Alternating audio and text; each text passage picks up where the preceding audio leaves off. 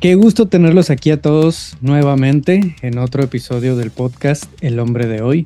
Como ya saben, en este espacio tocamos todos aquellos temas que consideremos muy necesarios para el desarrollo sano del hombre, para el desarrollo de una salud mental eh, integral que realmente esté cuidada y, y todos esos hábitos que nos pueden ayudar a cuidar de nuestra integridad, tanto mental, emocional como física, ¿no? Y uno de los temas que más hemos tocado aquí en este espacio, que, que nos concierne tanto, porque hemos visto de alguna manera cómo es que los hombres estamos incluso más susceptibles a desarrollar algún tipo de adicciones, justo este tema, las adicciones.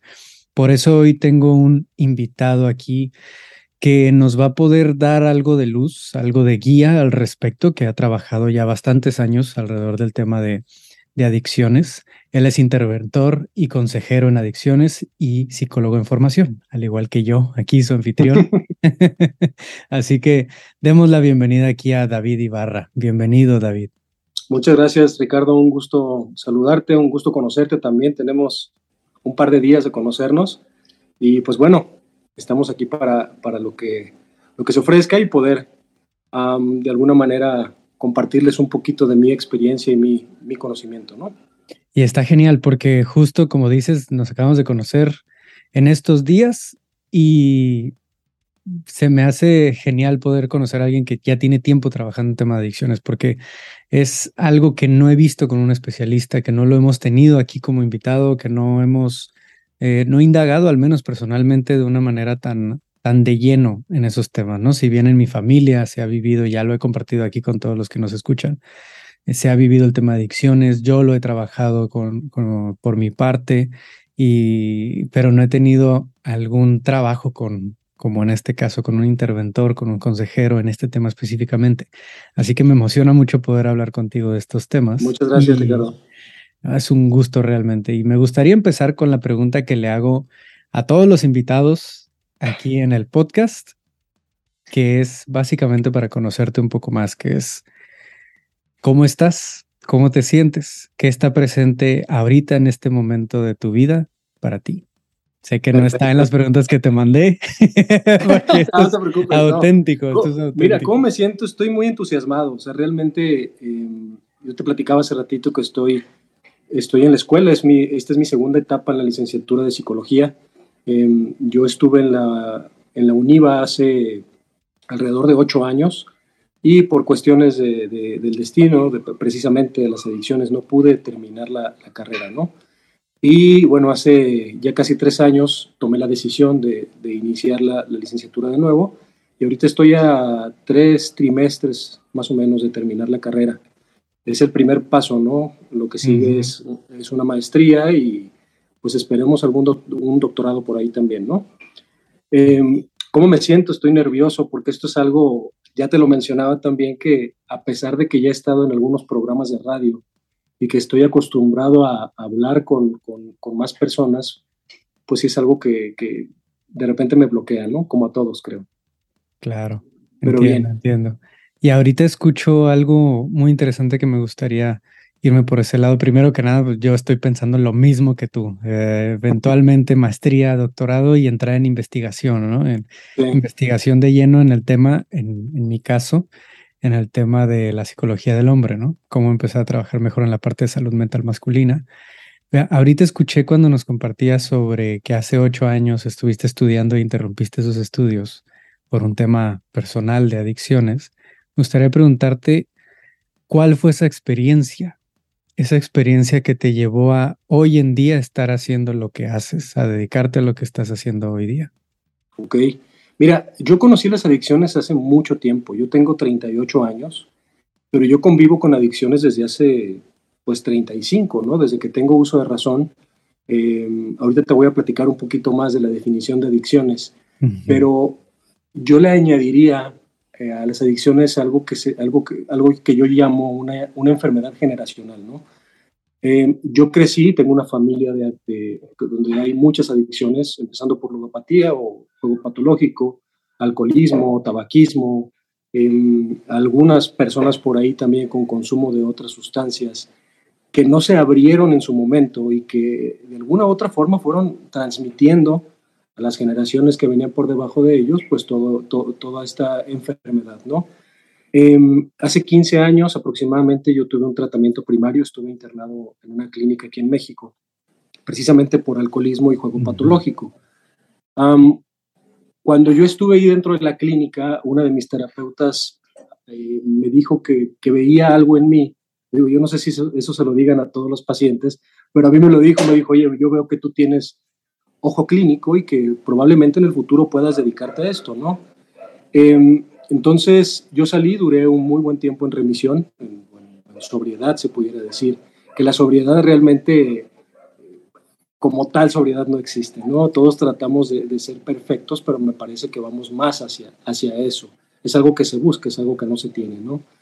Y hace ocho años que yo estuve en la UNIVA, que estuve estudiando la licenciatura, por ahí hubo algo emocional, hubo algo que no, no me estaba llenando, que me, que me llevó a, a, esta, a esta recaída, ¿no?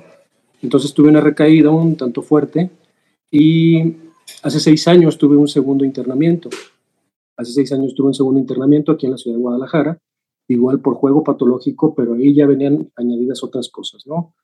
Eh, cocaína y también metanfetaminas. Entonces, ahí es cuando yo salgo de la, de la clínica y en un día este, de ocio, ya que había, había salido de la clínica, estaba buscando en Facebook, estaba scrolleando y me di cuenta que en una clínica aquí en Guadalajara estaban solicitando eh, personal para el área de admisiones, ¿no? Entonces, me animé, contacté a, esta persona, voy a, voy a decir nada más eh, su, su, primer nombre, nada más, se llama Jorge. Desafortunadamente falleció hace algunos meses este, y él dejó un legado muy, muy grande en mí. Junto con él creé una, una consultoría, una consultoría profesional en adicciones que se llamaba Copa. Em, y hacíamos muy buen equipo, hacíamos muy buen equipo. Él me enseñó eh, todo este trato con la familia, porque la familia es básicamente lo que se, lo que se comunica, o es el primer contacto de, del paciente con la clínica, no siempre. El 90% de las veces la familia es quien se acerca a nosotros a pedir ayuda. Entonces, ahí aprendí, aprendí también con, una, con la directora de la clínica, eh, Manon Bachés, que es eh, para mí también una súper mujer, una súper persona que me, que. Y pues bueno, al día de hoy este, creé un modelo, el, modelo Nexo Blindaje Familiar, que es un modelo de intervención muy padre, que nos ha ayudado mucho, es una capacitación a las familias para que puedan enfrentar el tema de las adicciones eh, desde una estructura sólida, ¿no? Entonces, pues bueno, eso es básicamente cómo llegué hasta, hasta este día. y me, me, parece fascinante escuchar esa historia porque es vivida en primera persona. O sea, realmente tú lo estuviste viviendo, tuviste lo que, lo que ocasiona, la dificultad que genera y el, cómo a través de la frase que tanto utilizo de Robert Bly, que dice que, que nuestro más grande regalo y contribución a nuestra sociedad viene de nuestra más grande herida y que viene igual mi trabajo, veo cómo viene tu trabajo también de eso que viviste y ahora estás aportando a las demás personas, incluso hasta generar un modelo, que me va a encantar poder tocar más de ese modelo, pero primero, antes de hablar de todos esos específicos, eh, me gustaría entrar en lo que decías ahorita, la definición de una adicción, porque escuchamos adicción incluso para diagnosticar cosas muy sencillas, para autodiagnosticar cosas muy sencillas de, ay, soy adicto a Netflix, ay, soy adicto a esto y, y al otro, pero muchos de nosotros, hablo por mí, no sabemos específicamente, ¿no? Cómo identificar o qué es lo que define, qué es lo que caracteriza una adicción. Ok, perfecto. Mira, eh, una adicción realmente está catalogada por la, por la OMS como una enfermedad, como una enfermedad mental, que es eh, incurable, que es progresiva, que es degenerativa, que en muchos casos es mortal, desafortunadamente. Y yo le añadiría estas dos partes, ¿no? Es una enfermedad generacional y es una enfermedad sistémica también. Mm. Em, perdón, a partir de mi trabajo y de los estudios que tengo, nos hemos dado cuenta que el adicto o el paciente que sufre por abuso de sustancias eh, es únicamente el síntoma de una enfermedad mucho más grave que se gesta en el núcleo familiar. Entonces, el abordaje que yo tengo dentro de esta intervención, pues se basa prácticamente en tratar en donde se gestó. Eh, estas enfermedades o esta enfermedad de la adicción se trabaja como o se puede definir como incurable porque realmente no existe un medicamento que te la quite, ¿no? Hay personas, bueno, habemos personas que vamos a vivir con esto durante toda nuestra vida y, no me refiero a la adicción como tal, sino con una, con una personalidad adictiva que va a estar ahí todo el tiempo, va a estar ahí, va a estar ahí en remisión. Y yo hablo también de que todo el ser humano eh, tiene esta personalidad adictiva pero no todos tenemos o tendemos a desarrollar la adicción. Y me refiero a, personalidad adictiva porque tendemos a fugarnos en las cosas que nos dan placer, ¿no? Cuando hay algo que nos produce dolor, cuando hay algo que nos produce, que nos produce tristeza, tristeza, perdón, o algo que no nos gusta sentir, em, tendemos a voltear a algo que nos dé placer. Em, ¿Cómo se puede identificar una adicción? Em, cuando el consumo o la conducta que se practica está influyendo ya y está causando problemas en la vida laboral, en la vida familiar, en lo social, en lo legal, en cuando hay negación, cuando hay autoengaño o el uso de la práctica de la conducta que ya esté causando daño a la persona o a la, o a la familia o sistema que lo rodea. Ya. Lo que voy entendiendo, y te agradezco mucho que, que, nos des un poco más de luz y claridad en esto, lo que voy entendiendo es que no se puede hablar de esto como una enfermedad curable porque es más conductual, ¿no? Tiene mucho que ver con conductas, de alguna manera. No sé si me equivoco.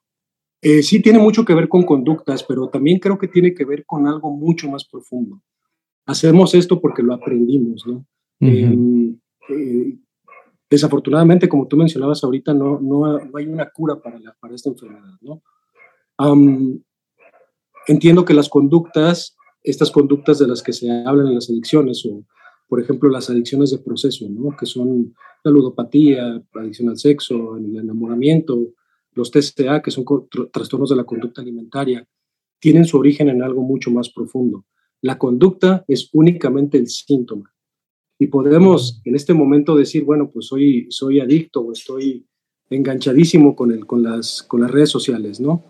Pero entonces quitamos esa conducta y si no se trabaja la raíz de la enfermedad, entonces lo que vamos a hacer es que vamos a brincar a cualquier otra, ¿no? Hay un término en las adicciones que se llama adicción cruzada. Entonces, cuando el paciente sale de cualquier eh, tratamiento primario y no se ha tratado la raíz de la enfermedad, entonces tiende a brincar de una sustancia a la otra, ¿no? O de una sustancia a una conducta. Entonces, eh, sí se habla de conductas, pero si realmente se quiere sanar esta parte, no precisamente que se quite esta personalidad adictiva, pero si se quiere ser un poquito más consciente de, de la enfermedad, entonces se tiene que ir más a la raíz. Claro, y, ahí es donde veo cómo es que cuadra totalmente con lo que, al menos en la parte personal, eh, me gusta tomar mucho mi experiencia personal como ejemplo, ¿no? Para no nomás quedarnos con la idea aquí en la, en la cabeza. Yo donde he identificado que he desarrollado una conducta adictiva donde se ha expresado esa conducta adictiva es tanto en el consumo de pornografía como en temas de codependencia, o sea, en el enamoramiento, estar con, con parejas o estar buscando esa validación o ese contacto, lo que sea, ¿no? Y veo cómo desde la parte familiar viene una adicción a sustancias, como un anestesiar una situación interna que está sucediendo y cómo yo, si bien rechacé el alcohol, rechacé las sustancias y y fue un tema muy fuerte en mi vida donde no, realmente cuando mis compañeros de preparatoria, universidad se la pasaban yendo a, sus tomadas y a sus fiestas y demás, yo prefería, incluso hasta decía, no, yo no tomo, y siempre reforzaba eso, no, yo no tomo como parte de mi identidad, ¿no? De tanto que lo rechazaba. Pero se expresó de otras formas, de otras formas que también me empezaron a afectar en diferentes maneras, ¿no? Y, y que veo totalmente cómo hace sentido con lo que dices, que es buscamos ese escape que nos haga sentir bien, ¿no? Esos disparos de dopamina, ese placer, ese anestesiar y cubrir algo que queremos evadir, ¿no? Algo que queremos ignorar. Pero aquí me gustaría preguntarte, como comentabas ahorita, que el enamoramiento, que redes sociales, diferentes formas, normalmente, al menos en el, la parte más general, escuchamos adicciones y inmediatamente pensamos en alcohol, drogas, sustancias, etcétera. ¿A qué podemos volvernos adictos, sobre qué podemos generar una adicción. Claro, mira, ya te lo comentaba hace ratito, ¿no? Eh, la personalidad adictiva está prácticamente en todo ser humano. Te puedes volver adicto a todo lo que te genere placer. existen diferentes, eh, existen tipos de adicciones que son adicciones a sustancias como alcohol, tabaco, cocaína, marihuana, metanfetaminas que están muy de moda. Eh, y están las adicciones de proceso, que son las que no, no es necesario o no existe una sustancia por medio que nos genere estas conductas, ¿no? como el juego patológico. Digo, yo hablo mucho del juego patológico porque yo lo, yo lo sufrí, lo viví en carne propia. Em, adicción a la pornografía, adicción al sexo, masturbación compulsiva, este, híjole, todo lo que produzca placer, ¿no? Esto está, las adicciones están muy ligadas a la dopamina y estos excesos de dopamina en el cuerpo, ¿no? Entonces, trabaja como un sistema de recompensas. Cuando el paciente con adicciones, eh, este, ¿cómo, ¿cómo te lo explico? Me voy a ir así, así como muy sencillo, ¿no? Cuando hay algo que no le gusta, lo primero que se le viene a la mente es, ¿qué fue lo primero que me produjo placer? ¿O qué fue lo primero que me hizo sentir bien cuando yo me sentía mal? Y te voy a platicar una, una, anécdota mía muy rápido. Eh, yo empecé a consumir alcohol desde los 11, 12 años, ¿no? Y recuerdo que en una ocasión estábamos en la casa de un amigo y era la primera vez que nos íbamos a juntar con niñas, mujeres, ¿no? Entonces, a mí me costaba mucho trabajo entablar una conversación con una niña. Y me acuerdo que estábamos en su casa, me, nos dijo, oye, aquí hay una botella de tequila, no recuerdo qué estábamos tomando. Y empecé a tomar, me, me emborraché, me metí a bañar porque pues esa era la manera que, que sabíamos que te podía bajar la borrachera. Y cuando salí de bañarme, me acuerdo que me puse mis boxers y sin más ni más abrí la puerta y ahí estaban todos mis amigos y todas mis amigas, ¿no?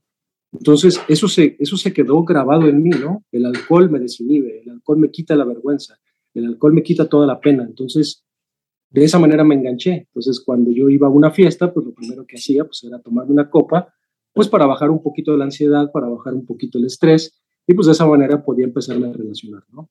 Entonces, eh, se queda, se queda en la, en la memoria qué fue lo primero que me hizo sentir bien. Y siempre recurrimos a eso, ¿no?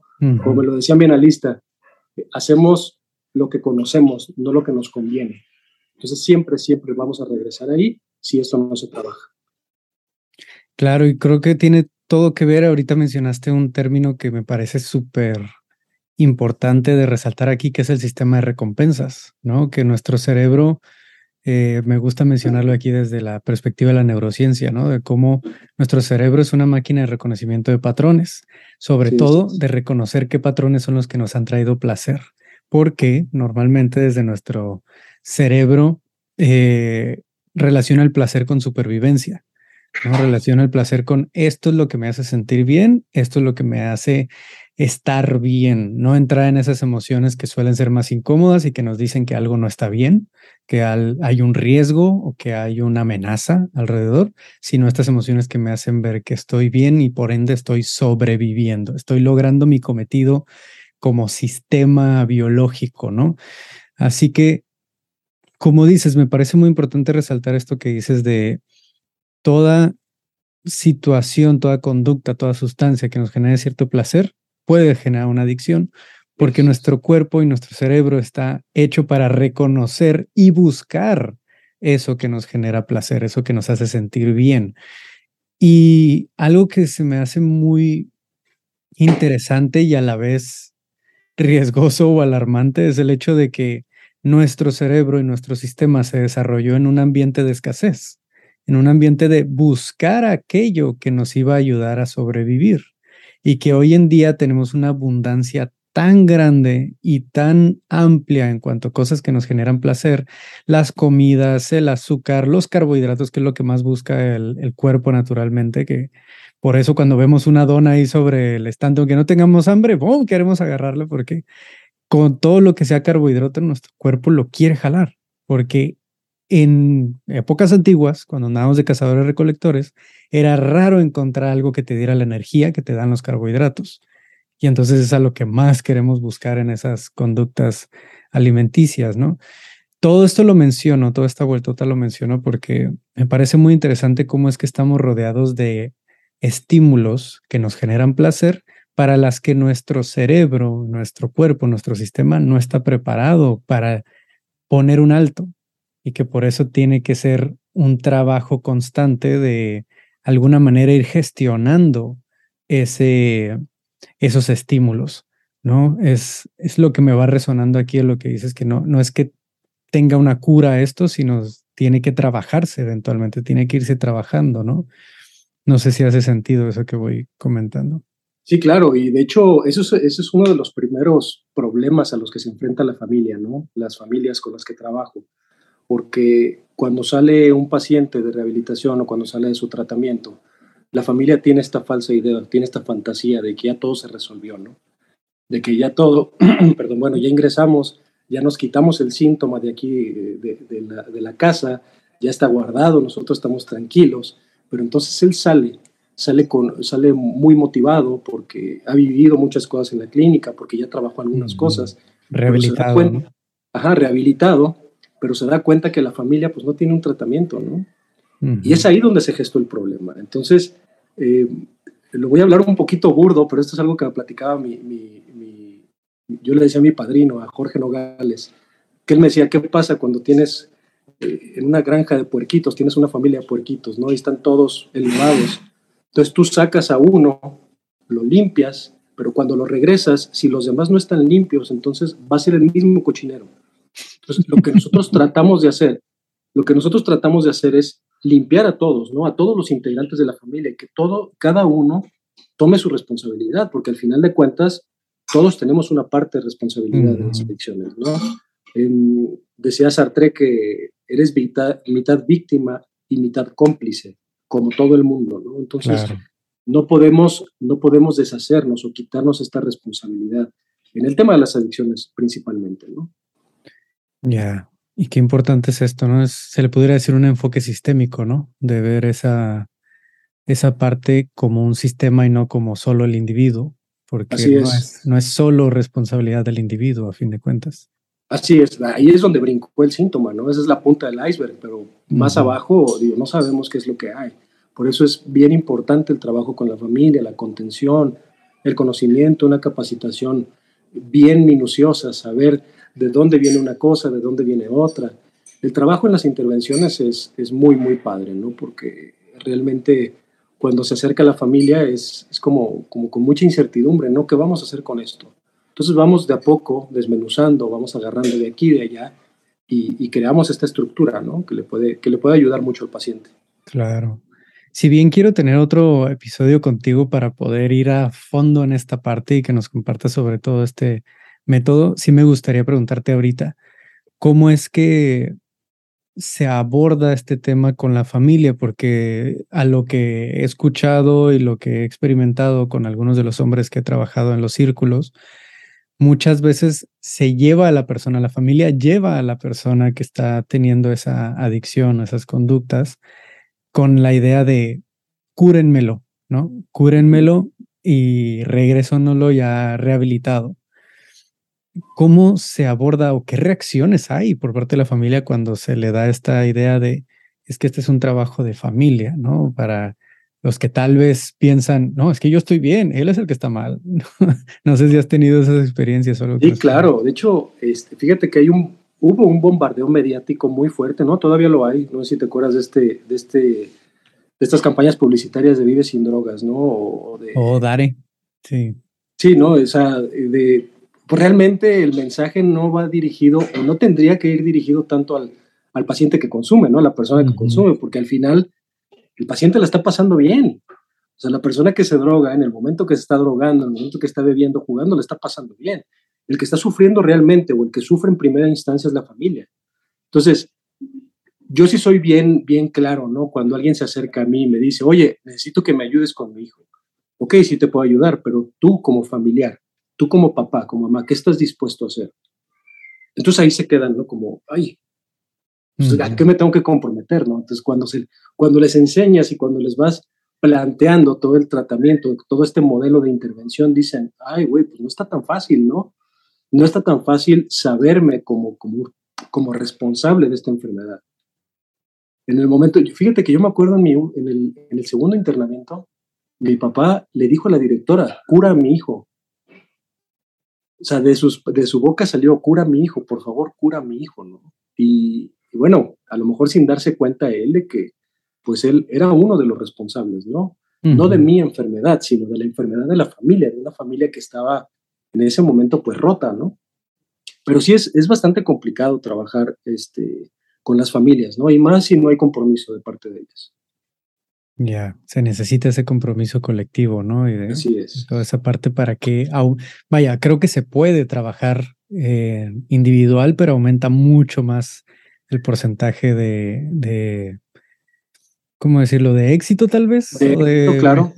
Sí, claro, sí, el porcentaje de éxito es mucho más alto cuando toda la familia se involucra, ¿no? a lo mejor no toda la familia, pero sí los, los que más conviven con el paciente, ¿no? Sí. Y esto no quiere decir, cuando se trabaja en familia, no quiere decir que estés obligado a seguir en el sistema, ¿no? Me ha tocado familias o sistemas que de repente, después de la intervención, bueno, el paciente se va a, su tratamiento y cuando sale, pues resulta que la novia ya no quiere estar con él, ¿no?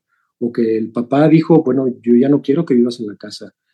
Es importante entender todo esto, ¿no? Muchas veces es mejor dar por terminadas algunas relaciones o dar por terminadas algunas conductas que nos estaban llevando a esto que seguir alimentando la enfermedad. Exacto.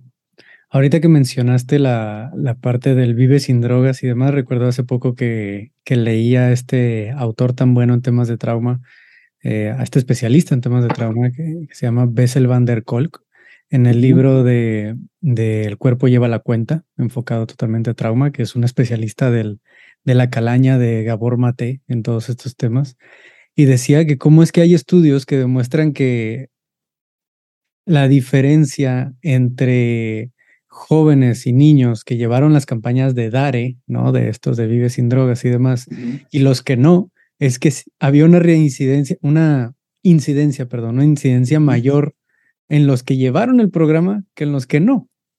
Porque justamente la manera en la cómo abordamos las cosas tiene todo que ver en cómo se abren algunas puertas o se dan herramientas para poder trabajar en las situaciones en caso de que se dé, ¿no? Cuando solo se habla de no lo hagas y no lo hagas y no lo hagas, pues en estos temas no, no llega a funcionar mucho, ¿no? Claro, pues es que fíjate, Ricardo, que es muy atractivo, ¿no? O sea, el tema, el tema de las drogas, el tema del consumo de alcohol, de sustancias, es muy atractivo para todos. Es una entrada al, es una entrada al mundo, ¿no? Em, por ahí está mal visto que no tomes, pero está bien visto que tomes, ¿no?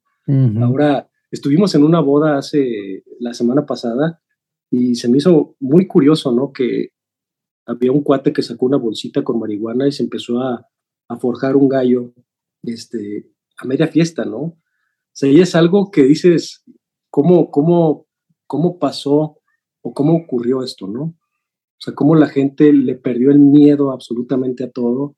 Y, pues bueno, ya es algo, pasa algo muy normal, es algo común ver a la gente forjándose su, su churro de mota o, o dándose una línea de cocaína en cualquier lado, ¿no? Claro. Y como te comentaba, es, es algo sumamente atractivo. Eh, como te decía, yo cuando, cuando inicié tomando alcohol, que me di cuenta que se me quitó la pena en el primer trago, dije, pues de aquí soy, ¿no? Y, y sí, es, sí es bastante complicado, sí es bastante complicado. Ya. Aquí me gustaría moverme un poco, porque me da mucha curiosidad hablar de qué has notado en cuanto a la diferencia entre qué tan posible o qué tan susceptibles somos los hombres y las mujeres en todo este caso. ¿Has visto una mayor incidencia en hombres que en mujeres? He escuchado mucho sobre estos temas en estudios en otros países principalmente. En México no he visto tantos estudios al respecto pero en otros países que hablan que los hombres somos tres veces más susceptibles a desarrollar una dependencia al alcohol específicamente. Pero no sé qué pudieras compartirnos al respecto, qué has visto, si te suena. Sí, precisamente hay un 75% en incidencia en hombres y un 25% en mujeres, ¿no? En las clínicas donde yo trabajé, este, sí había eh, una gran cantidad de hombres y muy pocas mujeres, ¿no? ¿A qué se debe? Digo, eh, eh, hay, muchas, hay muchas teorías, pero la principal, y digo, hablando culturalmente, hablando aquí en México, el hombre nace, está programado a no sentir, ¿no? A no expresar las emociones. Eh, yo mi papá en mi vida lo he visto llorar. Y creo que aquí mis hijos me han visto llorar infinidad de veces, ¿no? Porque yo, entendí que, que, el tema de las emociones, las adicciones vienen, vienen de esta parte, ¿no? De la falta de comunicación, de la falta de habla. Cuando no hablas, el cuerpo lo va a gritar por algún otro lado, ¿no? En una adicción, en una enfermedad. Entonces, creo que el hombre sí es más susceptible por la cultura en la que vivimos, ¿no? este, se nos enseñó que los hombres no lloran, se nos enseñó que el hombre, el hombre es macho, el hombre toma tequila, el hombre toma cerveza. Entonces, em, dado esto, pues obviamente te das cuenta que incluso el hombre es mucho más difícil que pida ayuda, ¿no? O sea, ahorita hablamos de un 75% de, de, de, pacientes hombres en las clínicas, pero imagínate si todos estos hombres hablaran. O sea, porque también hay muchos adictos no reconocidos, ¿no? digo, en mi familia te puedo hablar de un 80% de personas con adicciones. Ya. Y que ninguno lo reconoce. El viernes estuve, estuve en un torneo de golf con una persona que yo no conocía y salió el tema porque le ofrecieron una cerveza, ¿no? Y dijo, no, no, yo no bebo, muchas gracias. Y entonces le pregunté, oye, ¿por qué no bebes? Me dijo, es que estuve internado hace algunos años, ¿no? Le dije, oye, ¿y en tu familia hay, hay adictos? Me dijo, pues sí, sí hay, pero nunca salieron, ¿no? Nunca dijeron nada. Decía que su abuelo decía, tengo 50 años bebiendo y no me he hecho alcohólico.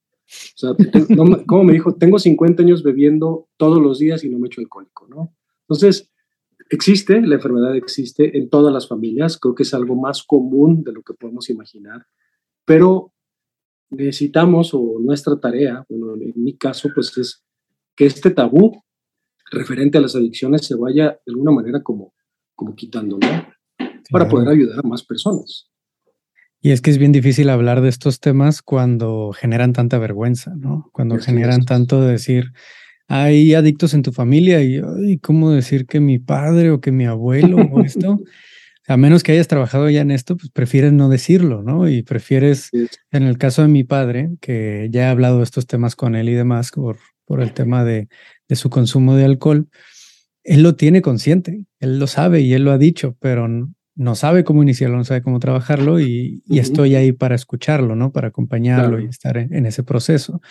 Eh, pero veo cómo es que cuando hablamos de eso, hasta la postura cambia, ¿no? Como se empieza a ser chiquito, ajá, se... echa para atrás, ¿no? Eh, ajá, hay veces en que se, se solía cerrar y se echaba para atrás, últimamente es más hacerse chiquito, como que ya sabe que que no se puede escapar de ello. O sea, que, que sabemos en la familia que eso es una problemática que, que no apunta únicamente a él, que no es tú eres el malo de la familia, sino todo lo que se ha vivido con mis abuelos y demás, que ya lo he hablado con él, tiene todo que ver en cómo se desarrolló esa conducta, esa adicción.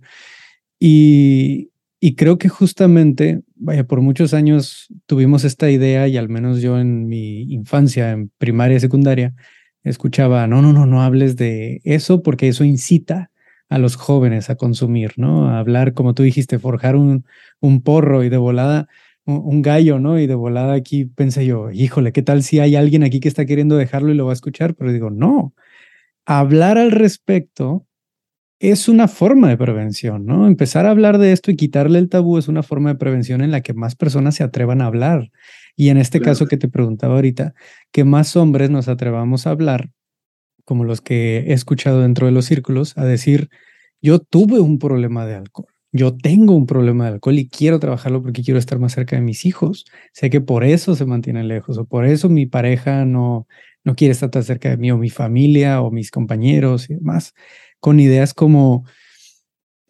Solo es aceptable que yo abrace y le diga que quiero a mis compadres si ya llevo unas copas, ¿no? Si ya llevo unas cervezas. y si no, no, pues algo debe estar mal, ¿no? ¿Cómo es que cambia ese switch de interpretarlo como algo gay, algo homosexual, a algo heterosexual, solo si hay más de un seis de cervezas de por medio? Sí, claro. no, o sea, ¿cómo, ¿cómo hace sentido eso? Hace sentido en el sentido de pues nos hemos creado en un sistema que realmente bloquea la parte emocional de nosotros los hombres, eh, como sistema generalmente, y no hace sentido porque estamos ahogando y anestesiando una parte tan humana de nosotros como las emociones. Sí, claro, sí, sí, sí, este, como te decía, ¿no? Las adicciones, este, se gestan precisamente por eso, ¿no? Por la falta de comunicación y por la falta de expresión de nuestras emociones, ¿no? Em, te digo, mi papá yo nunca lo vi llorar. Es raro, por ejemplo, que en mi familia se hable de todo esto, ¿no? Yo cuando, cuando un día decidí platicar con mis hijos, yo tengo una hija de 15 y tengo un hijo de 12, y yo no sabía cómo decirles, ¿no? Si decirles y platicarles acerca de mis procesos, si platicarles acerca de mis adicciones. Entonces un día me los llevé a comer, estuvimos platicando ahí, ¿no? Y contrario a lo que yo me imaginé, su respuesta fue muy padre, ¿no? Como con muchas ganas de conocer más, este, sí, a lo mejor fue impactante en el momento, pero después dices, oye, pues qué padre, ¿no? Digo, ¿por qué le habría de dar vergüenza a alguien, a, una persona con adicciones? ¿Por qué, ¿Por qué habría de darte vergüenza si lo que estás haciendo es tratar de cambiar tu vida, ¿no?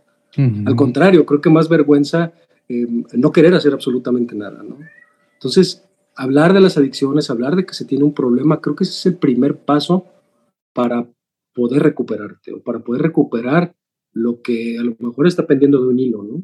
La familia, tu trabajo, no qué sé yo. Justo ahí me quería mover ahorita, hacerte la pregunta ya para ir cerrando aquí este episodio y no irnos tan largo, ya tendremos otros espacios donde seguir hablando al respecto y dar más información más detallada sobre todo esto.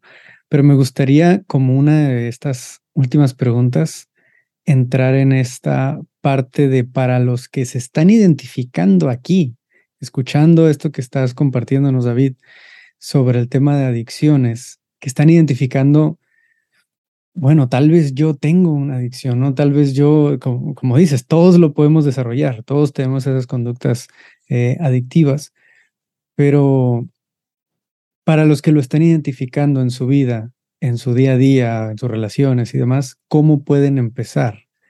¿Cómo pueden iniciar ese trabajo, empezar a abordarlo de una manera, no necesariamente de golpe, pero sí unos primeros pasos al respecto? Claro, mira, se puede prevenir también, ¿no? Em, lo primero, el primer paso para poder realmente recuperarte o recuperarte de un tema de adicciones o de cualquier cosa, ¿eh?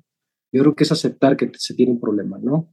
Em, si vivimos en la negación y en el, autoengaño va a ser muy difícil, pero yo creo que el primer paso es acercarte a un profesional. Digo, em, hay muchas personas, sabemos muchas personas que nos dedicamos a esto, pero creo que sí lo primero es acercarte a un profesional y pedir ayuda. Em, es en el caso de la persona que está viviendo con adicciones, ¿no? Y en el caso de familias que tengan sospechas de que hay alguien con consumo de adicciones, perdón, con consumo de adicciones, también acercarse a un profesional. Hay muchos modelos y hay muchos tratamientos que pueden ayudar a personas. Y esto, esto es un trabajo de puerta por puerta, ¿no? Los bombardeos mediáticos no funcionan. Entiendo que muchas veces da pena, da vergüenza tomar el teléfono y hacer una llamada, pero ahorita tenemos muchos medios para comunicarnos. Un WhatsApp, un mensaje de texto, un, un DM en Facebook, en Instagram, lo que sea, cualquier mensaje solicitando ayuda, solicitando información, con muchísimo gusto los apoyamos, ¿no? Eh, clínicas de rehabilitación hay de todas las índoles, o sea, hay de todos los precios, de todas las, hay muchas maneras de, ayudar. Entonces, no se lo guarden, pidan ayuda. Creo que eso es lo más fácil, ¿no? Si ya, si ya empezamos a reconocer y si ya vimos que, por ejemplo, eh, mi novia, mi novio ya me dejó porque hice alguna tarugada por ahí en el antro, o oye, pues ya jugué un poquito de más, ya perdí un poquito más de dinero, o sabes que este, tuve un accidente por el consumo de alcohol, son focos rojos y hay que estar bien atentos a lo que está sucediendo, ¿no? Y creo que sí, como te comentaba, el primer, el primer paso para, para poderte recuperar, pues es reconocerlo. Y ya que lo reconoces, pues acercarte a alguien que ya vivió eso, ¿no? Ya, para ese reconocerlo puede ayudar a reducir mucho la vergüenza al respecto, ¿no? Claro, claro. Sí, y, compartirlo con alguien que haya pasado por un proceso similar, ¿no? Mm. Porque es bien importante acercarte a alguien que no te vaya a juzgar que no te voy a decir, ¿cómo? ¿Por qué lo hiciste? Si ya te habíamos dicho que no lo hicieras, y volviste a beber, y volviste a consumir. es el pan de cada día, es el pan de cada día. Eh, este, no somos seres perfectos, pero somos perfectibles, ¿no? Entonces, podemos ir ahí trabajando de la mano. Totalmente. ¿Me podrías pasar entonces en este, vaya, ya que terminemos aquí de grabar y todo, algunos contactos, ideas, para diferentes espacios, vaya tanto de la clínica o el espacio donde trabajas y desarrollas tu, tu método, así como otros que conozcas, para que podamos compartirlo aquí dentro de, del proyecto y para que todos los que nos están escuchando que quieran buscar ayuda puedan encontrarlo en diferentes opciones, ¿te parece? Sí, claro, con, muchísimo gusto te los comparto y, estamos, estamos a la orden las 24 horas del día. Perfecto, pues aquí en los comentarios voy a dejar en las notas del episodio, ya sea en YouTube, ya sea en Spotify, en cualquier plataforma que nos estén escuchando, Voy a dejar los enlaces para el trabajo de David, para el trabajo de diferentes espacios o diferentes metodologías y profesionales que estén trabajando en tema de adicciones por recomendación aquí de David para que puedan acercarse, para que puedan buscar ayuda y, puedan acompañarse en todo este proceso, como decía David, de una forma tan buena, sin ese juicio, ¿no? sin esa vergüenza, que puedan eh, abordarlo como un primer paso.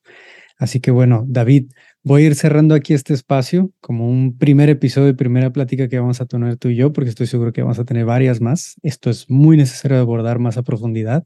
No he escuchado mucho al respecto en, en los medios, en podcasts y demás, y me va a encantar poder aportar tanto de lo que tú nos puedas aquí aportar como como a todas las personas y todos los hombres que escuchen esto y que necesiten esa ayuda. Así que, David, te agradezco mucho este espacio, agradezco mucho eh, tu tiempo, tu trabajo, sobre todo lo que has estado haciendo con tantas personas. Y quisiera dejarte este último pedacito de tiempo para que compartas algo que quisieras compartir, para que nos compartas qué estás haciendo ahorita dónde te pueden encontrar o un mensaje que quieras dejar. Claro que sí. Este, no, primero que nada agradecerte eh, el espacio, Ricardo. De verdad es un placer, es, es un gusto enorme poder compartir esto ya después de que se bajó un poquito el nervio. Em, te dejo, creo que les voy a dejar mi teléfono. Mi, este, mi teléfono está abierto. Me pueden encontrar en el 3319 75 36 43. 3319 75 36 43. Mándenme un WhatsApp por ahí si les da pena hablarme. Y si no, háblenme. Y si no les puedo contestar en el momento, les regreso la llamada. Estoy en Instagram como arroba chivo y barra ad por cierto, me dicen el chivo, ya después te platicaré por qué. chivo, y chivo Ibarra Ad. Y en Facebook estoy como Chivo, especialista en adicciones. Por cualquier medio. Un mensajito, un audio, lo que sea, y con muchísimo gusto. Excelente. te agradezco de nuevo, eh, Ricardo, y fue un gusto conocerte. Es un gusto realmente. Ahí en las notas les voy a dejar todas las redes aquí de, David para que lo puedan eh, contactar y nos estaremos escuchando en el próximo episodio. Muchas gracias. Un placer, Ricardo. Gracias.